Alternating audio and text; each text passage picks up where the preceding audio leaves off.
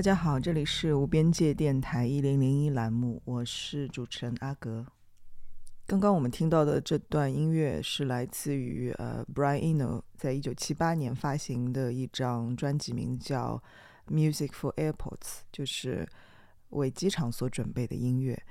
呃，这当然是一张非常经典的氛围音乐的唱片了。呃，不过今天把它放在开头，是因为它跟我们呃这期节目的主题有很强的关系，而且。嗯，和现在可能很多人要做的事情、要去到的地方有一些关系。对，因为最近各个地方的政策也都逐步在呃快速的在放松。那呃，听说是航班，包括国际航班，可能会在一月份都会全面的恢复。那很多呃，先不说出国嘛，就很多就是国内的跨省的这种旅行，呃，就已经频繁的在这个恢复。然后我们就会去到呃一个。很熟悉的地方就是机场啊、火车站等等这样的这种啊交通运输的这种中转空间啊，我一直对这样的空间非常有兴趣。像 Eno 的这张专辑，我自己反正是在机场，嗯，比如说我到的比较早，在等登机的时候，呃，会出现在我的这个播放歌单里的。然后前几年，呃。可能也也是新冠第一年吧，好像我在呃鱼钓美术馆跟一个好朋友，我们一起做过一个声音知觉的一个工作坊，呃，然后当时也放了 eno 的这个曲子，包括还有其他的一些呃做氛围音乐或者是做呃深度聆听声音知觉的那些艺术家的作品，呃，像 John Cage 啊，呃，还有呃 Pauline Oliveros。呃，然后还有像 Brian Eno 这样的，因为当时那个美术馆的那个空间嘛，它以前是龙华飞机场的那种飞机停机仓库，所以它的层高非常非常高。然后我们就觉得在里面做任何和声音有关的呃现场或者说工作坊都会很有意思。不过最主要的是，因为我觉得呃机场、车站这样的地方，它。呃，是一个处于中间的空间，就是它是一个哪儿也不是的地方。但是你从这儿去到那儿，呃，你必须得经过这样一个中间的空间。而且我这个节目，呃，就是一零零一这个节目啊，呃，很多。经常收听这档节目的朋友可能会发现，它多多少少还是会跟我们的这个空间有关。不，不管是呃显而易见的那个实际的外部地理空间，还是我们这个意识流动的这个空间。而且我基本上做这个栏目，我没办法提早定下下一期要做什么。通常是我被嗯这个现象，就是就是外面的这个情况推到了一个地步，然后又到了。该做下一期的时候，我再会去决定说，哎，现在要做什么。那这一期其实是挺赶的，挺仓促的，因为呃几天之后就要播出了。我其实一直还没有想好，嗯，要要新的一期做什么，因为嗯十一月、十二月份有非常多的呃情况发生转变，然后信息量都比较大，嗯，然后蛮好玩的是昨天。晚上其实直到昨天晚上我还不是太清楚，呃，这期要录什么。昨天晚上我被一个朋友 Q 了，他是一个策展人，然后呃，他问我要一个作品，就是能不能呃在很短的时间内，因为他非常抱歉，他说这件事情非常赶，给他一个录一个东西，呃，几分钟就可以。然后这个东西的主题叫做不存在的作品。然后我就跟他说：“我说我我的确，我下周要去去外地要拍一些东西，要去云南。我说也许可以，呃，到那个时那个地方再想一想啊。他说可能这几天就得要。那我就说，呃，那就只有我后天在飞机上或者在飞机场，嗯，就可以干这个事儿了。但是在这个短短的一两分钟的对话里，我突然意识到呢，呃。”可能一个特别受限的、特别赶的一个临时出来的事儿，呃，他给我很多的灵感，因为的确是机场这个空间是我一直很有感受，一直呃很想去做点什么东西的。前前两年的一些创作当中，我会把对呃中音声，就是呃 in betweenness 中间性这个东西放到呃各类的这个创作当中。然后呃机场就是对我来说也是一个中英的空间。呃，它不但是跟时间有关，比如说你是不是赶得上飞机啊，有没有延误啊，或者等等，它同时也跟呃你你去能否去到下一个目的地它是有关的，所以它有点像个呃投胎，就是 一个投胎的过程。那所以在这样的这种中间性空间。当中去呃觉知、去感受、去冥想，或者是去经验那些临时突发的事情，我都觉得很有意思。像临时突发的事情嘛，就主要是比如说没赶上航班啊什么的。呃，我我比较准时，相对来说，所以这种情况很少。印象最深的一次是呃从上海去斯德哥尔摩，然后在呃莫斯科转机。莫斯科那个机场叫什么来着？叫那个，呃，谢列梅捷沃，对吧？谢列梅捷沃国际机场。呃，转机当中其实有大概三个小时，然后我特别笃定的去吃东西，然后拿出一本书看，然后就小说就看了，完全的走神了。然后 俄罗斯机场的这个语音播报也特别随意。呃，我也没听清楚，这个英语也实在是不太那个，我就错过了这个下一程转机的航班。然后我再一看，要第二天早上才能够有有这个班次去到瑞典，那我就只能睡在机场。然后我就跟这个机场的各种工作人员打交道，我觉得跟中国实在太像了。一晚上就从这个凳子睡到那个凳子，要跟保安还有那个医务室的大妈各种斗智斗勇。服务台的姑娘们也是一张脸像涂了浆糊一样，嗯，态度。但这种态度让 让我觉得很有意思，我觉得很亲切，就感受到那种那种共产主义式的这种粗放，就是人的这种粗放。后来我就一晚上在这个长凳上迷迷糊糊、迷迷糊糊，脑子里开始过各种嗯俄罗斯电影。就我试图在呃一种我们很喜欢的单方面很喜欢的俄罗斯电影当中，比如说塔科夫斯基的电影当中，呃，渐渐的我发现它稀释出来一种。呃，你从另外一个角度去看，也许你会觉得呃很被打扰，然后很不想接受的那种负面的东西，就是俄罗斯性当中的一种非常复杂的东西。我觉得作为一个好的创作者，你是不会呃呃去主动去避免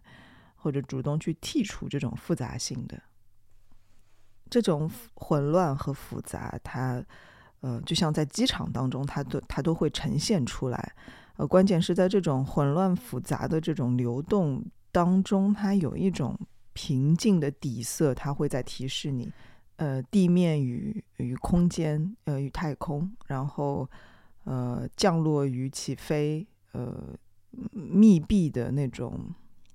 临时的状态，呃，尤其会让我想到塔科夫斯基的《索拉里斯星》，就是他拍的那部《飞向太空》。这个版本虽然没有得到原著小说莱姆的这个完全的肯定，但是至少要比美国后来翻拍的那个版本真的要好几十倍。我觉得俄罗斯电影的情感包袱其实一直是很重的，呃，所以我觉得在情感包袱很重的这样的一种呃历史情绪下面，它更容易去展现，它更容易去。表达那个悬浮、悬空的那个状态，其实悬空一定是跟重量有关的。就像如果没有黑色，你表达不出白色。呃，某种程度上，他们两个是同一个东西。所以，俄罗斯的太空片，它一定是会比嗯西方的这种太空片要更加具有这种呃悬浮感，或者说这种混合的呃就是重与轻的这个这个悖论性。嗯，某另外一个理解的方式就是诗意，所以我们会说俄罗斯电影，尤其像塔科夫斯基的这种电影，呃，它是诗意的。在《飞向太空》那个片子当中，有一个场景，呃，我一直印象非常深刻，就是呃，他和他妻子的呃亡亡灵，呃，就是他投射出来的那个那个现象，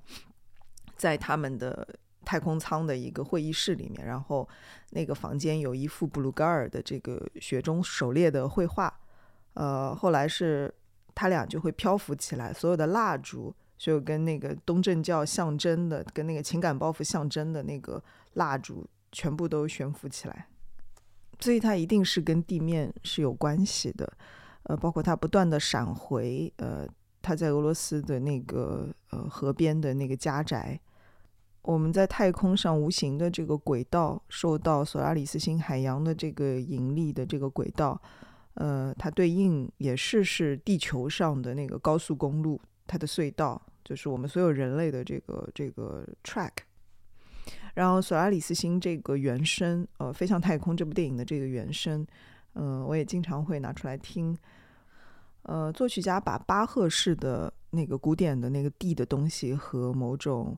呃空间的 ambient 的东西结合的非常好。呃，然后。下面这段音乐，它的名字叫做《Return》，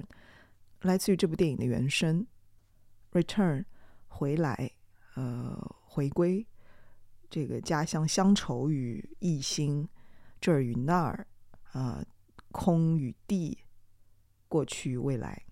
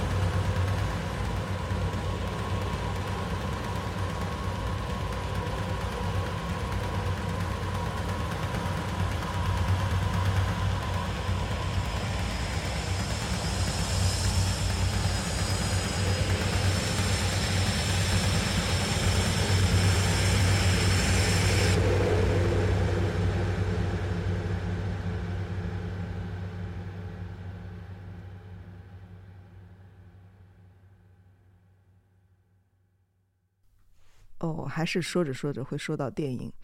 这个没有办法。嗯，电影里的航空空间、机场、太空空间太多了，对不对？而且各种呃类型的电影都喜欢用这种空间。嗯，比如说恐怖电影、惊悚片，嗯，像最著名的《异形》，基本上是这种呃后人类空间的一个典范。嗯，任何不祥的，然后混血的这种事件都有可能发生在这种哪儿不是的空间，这种幽闭的悬空的空间当中。嗯，能否回到地球，或者能否去到一个地方，它成为一种迫切的要素，在加重整个呃突发事件的这种激烈性。同时，它也是一个媒介，可以让你呃。不受干扰的，很清楚的看到这个内部的真实发生的情况，所以我一直认为这是这类空间是非常非常好的冥想空间。然后除了这种类型的呃电影之外，还有比如说喜剧电影，它也会用这种空间。呃，机场，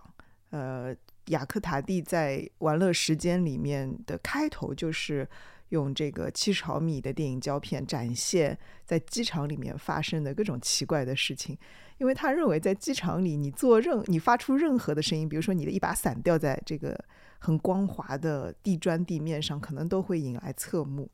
所以在他眼里，机场空间是最好的喜剧空间。因为我觉得，像机场呀，或者说机舱空间，它是一个规制的非常完美的那种控制论舞台，所以它本质上它就是具有喜剧效果，哪怕是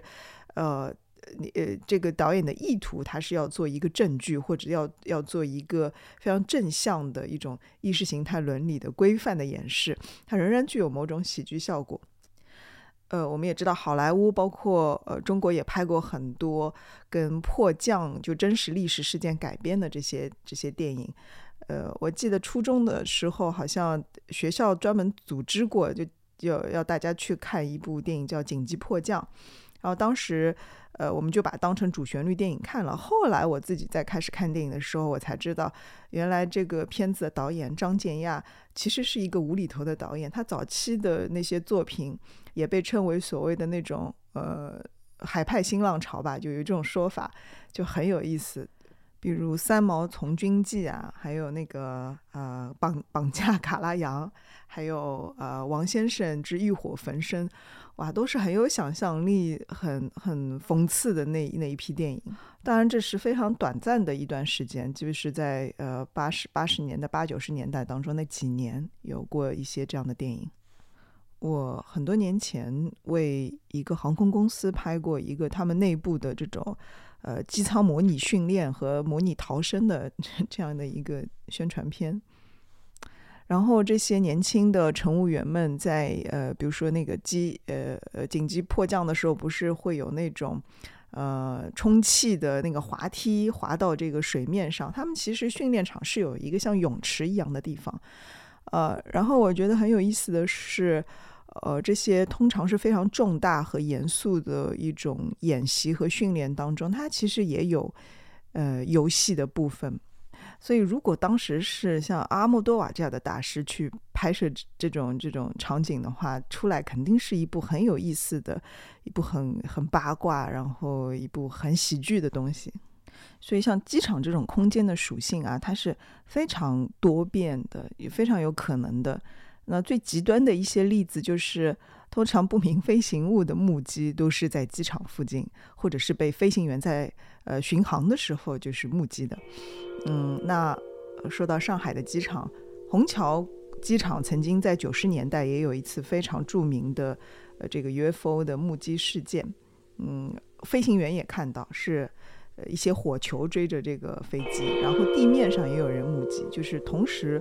地和空同时目击的。呃，UFO 事件在国内比较少，所以呃那次是比较著名的。然后还有一个是可能更多人知道的，就是日航一六二八航班的这个事件，是飞行员跟那个塔台的雷达上都看到，呃是被几个不明飞行物跟踪，然后是巨大的呃一个舰体，嗯，据那个飞行员说，可能是有两个航空母舰那么大。那日本发生这种事件的频率还是挺高的，而且据说近几年在福岛的呃这个海面上，嗯，附近的海面上经常是有成群结队的这个 UFO 出现，海面上有巨大的这个光体在移动，亮度非常高。呃，然后我有一个朋友，他之前在青海也也看到过，也也也是高原湖泊上，呃，拍出来的照片跟福岛的那个视频特别像。我感觉自从呃两颗原子弹在那边落下之后，呃，日本作为这个呃后现代的这样的一个呃命运象征体，呃，经常是有这种情况出现。其实我们小时候看的就是奥特曼系列的这个电视剧啊，儿童电视剧都是那个时代的，我觉得一个特特殊的产物。几十年下来，他们呃一直拍，一直播。呃，现在的小孩也有在看新的，就是奥特曼。我感觉，可能这个系列有上千集了吧。呃，日本城市的这些呃现代化设施，这些空间格局，呃，是一个挺好的这个通道，让我们去感受这个当代性的一种精神形象。Chris Marker 在一九八三年啊拍过一个纪录片，叫《呃日月无光》。嗯，这个片子里面记录了非常多的就是当时，呃，日本现代化高峰的很多的城市空间。我自己在日本的旅行经验当中，有大量的在这种呃通勤通道的这种经验，呃，不管是在机场啊，然后在车站，尤其是在呃地下轨交地铁系统里面，其实是有一种呃有点冷、有点压抑的一种魔幻感，甚至有的时候有点惊悚感。嗯，类似的感觉就有点像祖拉斯基在呃着魔那个影片当中，嗯，在柏林墙那附近的郊县的地铁通道里的那种感觉，呃，但东京的会更加更加拥挤，更加密集。总之特别有象征色彩。我有一次就是完全迷失在这个东京的呃地铁当中，完全的迷路，呃。后来时隔几天之后，我去成田机场，但我在机场里面呢，我又感受到一种前所未有的呃开阔。那天我到的非常早，离登机可能还有近一个小时，我就在这个大中午的落地玻璃前打了一会儿坐，非常具有对比性的两种空间。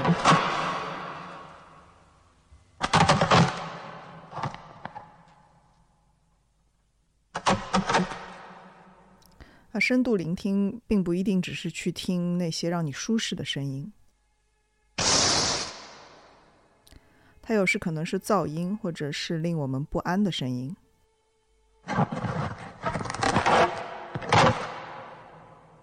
是神经的现代化材料摩擦的声音，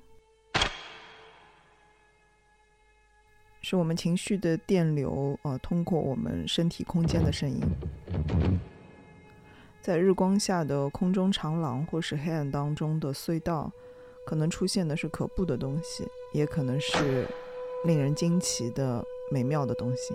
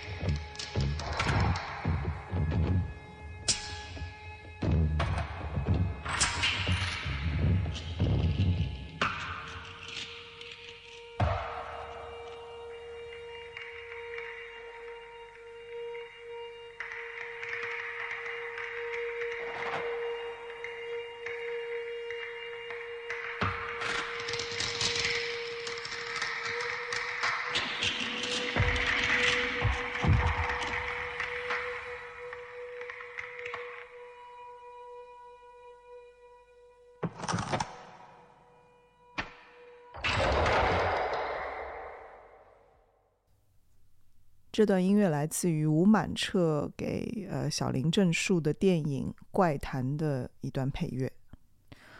他是一个能将呃西方音乐和日本传统呃器乐就是结合的特别好的一个音乐家，或者用我们前面所说的这种中间性，他是一个呃中间性和通道性特别强的一种创作者。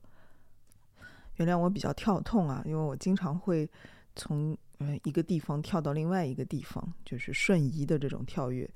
呃，然后在在这种音乐性下，我居然脑子里面出现了一个截然不同的地方。前面嗯大量的说了机场，呃空中太空，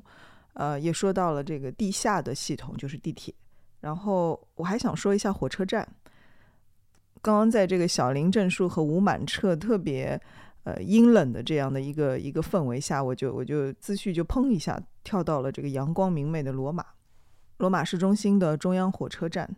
在那边这个情况是截然相反，就是你不会呃赶不上所谓的班次，只有你早早的到了，然后等到了点。然后通知你说这个班次取消，或者说这个班次要延误。至于延误多久呢？不知道，反正你就等着吧。可能是前前一个城市有有这个铁路工人在罢工，然后火车站里面呢是各种这个延误 delay，然后火车站外面呢也是各种呃奇怪的交通堵塞和一些交通事故。我有一次去那里拜访一个好朋友。嗯，然后我们约好哪一天就是坐火车去附近的一个地方玩，但没想到就是延误了，也不知道什么时候来。呃，反正等着也是等着，我们就跑到火车站外面，一人一个冰淇淋买好，就趴在栏杆上聊天，然后望爷爷，然后就观赏到一起特别有，据说是罗马特色的这个交交通堵塞。那这个交通堵塞的源头呢，是两位司机，其实他们的车子彼此都没有刮蹭到对方。啊，仅仅是因为后面的一个司机就觉得前面那个司机车技不好，然后他就把头伸出去，举着手在那边唠叨说：“你会不会开车？”然后前面那个司机就很不服，也把头伸出去，用同样的手势、同样的语调对他说：“你会不会开车？”那这样就没完没了了，然后就无限循环下去。等我们两个的手上那个那两个甜筒冰激凌全部吃完了，就他们还在说。然后几十辆车就已经堵着排队排一圈一圈排到了马路上面，所以就是延误的这个垃圾时间也可以变得很欢乐。在罗马，火车其实一向都是比较休闲的，因为它速度相对比较慢，嗯，也适合过夜。我我有一次好像是去广州，我还在找。啊，有没有过夜的这个班次？其实现在在在中国，因为高铁嘛都很快，你要找到能过夜的这个班次还不是太多，要距离相对比较远，它才会有一个就是足够你过夜的这种时段。然后费里尼曾经在《浪荡儿》这部电影里面拍过非常美丽的呃一场戏，就是呃一帮人他们睡在火车上面，呃一场集体的漫长的梦境。或者说，就是一段人生的旅途开始了。总而言之呢，火车站和火车相对来说会更轻松一点，呃，没有那么幽闭恐惧，对吧？就是相比这个机场和飞机的这种感觉，它没有那么悬空感，它是在呃地面上跟着地理起伏而前进的。恰恰是因为这一点，它可能会是更好的呃科幻的一个空间。比如像最著名的《哈利波特》的九又四分之三站台，相比离开地面或者进入太空的这种呃奇幻旅程，那些离我们更近的、近在咫尺的、就在眼皮底下的这些神奇的空间，也许更有吸引力。我记得《神秘博士》（Doctor Who） 就是那个英国最长寿的科幻剧集啊，它里面有一集就专门讲到在这个。最日常、最眼皮底下的这个道路上的一个时空入口，和《哈利波特》的那个站台有一点点呃异曲同工之处，但是它更为日常。就是博士他探测到，在伦敦的一个街区、一个方块的街区里面，明明就有一个外星人的活动场在，但他们这帮人呢，绕着这个街区走了好几遍。都没有发现任何可疑的入口，比如说是一个小弄堂口呀，或者是一个奇怪的门都没有。呃，就是一些特别正常的沿街的店铺。然后这个博士就大致猜到了，外星人也许是使用了一种特殊的呃感官的屏蔽系统，一种一种隐藏术吧。嗯，那怎么破这个东西呢？他就教给小伙伴们一个一个方法。这个方法就是，当我们沿着这条路走的时候，呃，你心里默数一二三四五六七八九十，就这样数下去。然后当你数到哪里？突然忘记，哎，我前面数的是几的时候，你就在这里停下，然后这帮人就重新从起点开始走，开始数。真的，他们一同数到某一个数的时候，所有人都有点怔住了，就突然忘了我数到几了，就停在那个地方。这个时候，博士慢慢的把头往这个街边稍微一转。他就看到了一条非常非常小的弄堂出现了，但在之前他们完全看不到，或者说完全没有注意到这里有一个通道是可以走进去的。这个情节的设置其实是非常非常有冥想性的，因为它呃提出了一个关于我们注意力的问题。所以其实一切我们可发现的真相，其实都和我们的注意力如何放置有关。所以我想这期节目啊。想引出一个游戏，或者说共同的一个实验，呃，不管是针对接下来要出去旅行的小伙伴们，呃，你们在机场、在火车站这样的这种呃哪儿也不是的中转空间去放置这样一种注意力，还有就是，即便你不出去旅行，你在你的日常生活当中行走在呃都市的某一条路、某一条你经常会走的，你觉得已经对它了如指掌的路，试图用这个方法。重新去走一遍，看看有什么你之前从来没有发现的东西，这次被你看到了。如果你愿意，也可以把这些新的感受和体验留言给我。那这期一零零一就到此结束了，祝大家自由移动的愉快，下次再见哦。